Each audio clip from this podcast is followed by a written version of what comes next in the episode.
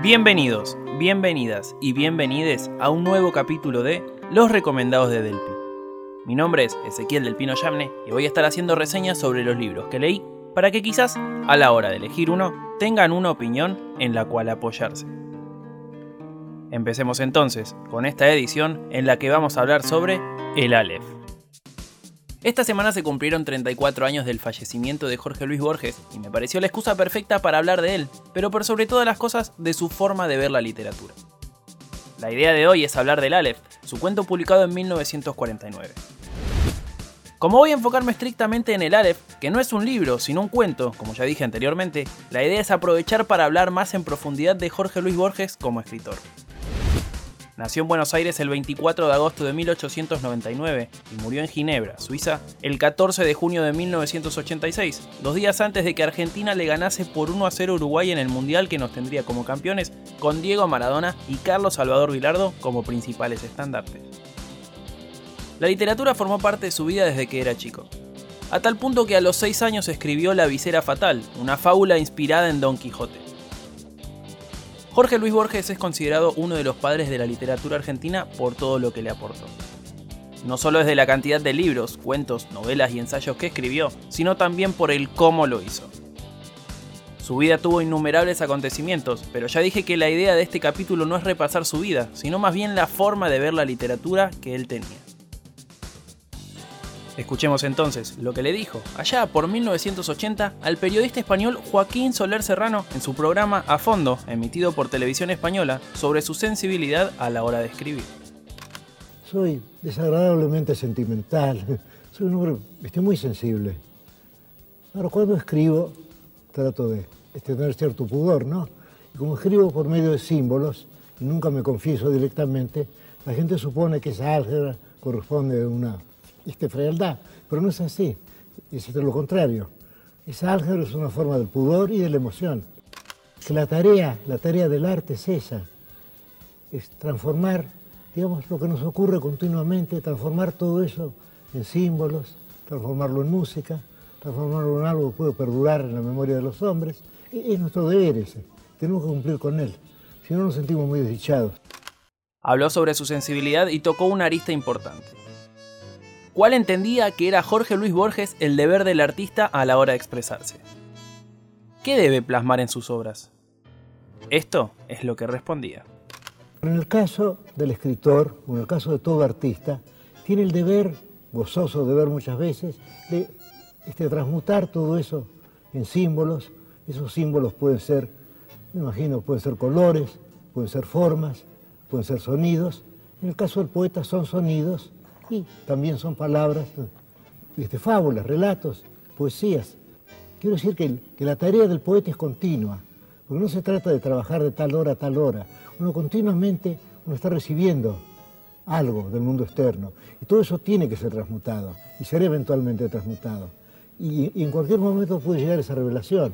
Es decir, que el, el, este poeta no descansa, está trabajando continuamente, cuando sueña también. En mi último libro, La moneda de hierro, hay un poema que yo compuse en sueños. No es muy valioso, pero en fin, ofrece esa curiosidad psicológica. Por suerte para nosotros y la literatura, cada vez hay más escritores. Como dice la frase, cada maestre con su librito. Ahora bien, ¿cuál era ese librito de Jorge Luis Borges? ¿Cómo creía él que tenía que escribir? ¿Se pueden usar todas las palabras del diccionario? ¿Vale la pena escribir complicado? Esto es lo que respondía. Es un error suponer que todas las palabras del diccionario pueden usarse. Hay muchas que no pueden usarse. Por ejemplo, en el diccionario usted ve la palabra, usted ve como sinónimas la palabra azulado, azulino, azuloso y creo que azulenco también. La verdad es que no son sinónimas. La palabra azulado puede usarse, es una palabra común, digamos, que, el lector acepta. Como si yo pongo azuloso o si pongo azulino, no. Es una palabra que, mira en, dirección contraria, como dice Stevenson. Es decir, que realmente la única palabra que puede usarse es azulado, porque es una palabra común que, se desliza con las otras. Si yo pongo azulino, por ejemplo, es una palabra decorativa. Es como si yo pusiera de pronto una mancha azul en la página. De modo que yo creo que, que esto no es una palabra lícita. Es un error escribir por el diccionario. Uno debe escribir, yo creo, con el idioma, el idioma de la conversación, con el idioma de la intimidad. Siguiendo con el hilo del lenguaje, me parece importante recalcar lo que Jorge Luis Borges pensaba sobre por qué escribía como escribía. ¿Apuntaba a algún público en particular? Esto es lo que respondió en aquella entrevista, poco después de haber ganado el premio Miguel de Cervantes por su cuento El Otro. Cuando yo escribo, yo lo hago por, urgido por una necesidad íntima, pero yo no pienso, digamos, yo no pienso en un público selecto o en un público, digamos, de, de multitudes, no pienso en ninguna de las dos cosas. Pienso en expresar lo que yo quiero decir y trato de hacerlo del modo más sencillo posible. No al principio. Cuando yo empecé a escribir, yo era un joven barroco como todos los jóvenes lo son, por timidez. Es decir, el escritor joven sabe que lo que dice no tiene mucho valor y quiere esconderlo, simulando ser un escritor del siglo XVII o un escritor del siglo XX, digamos.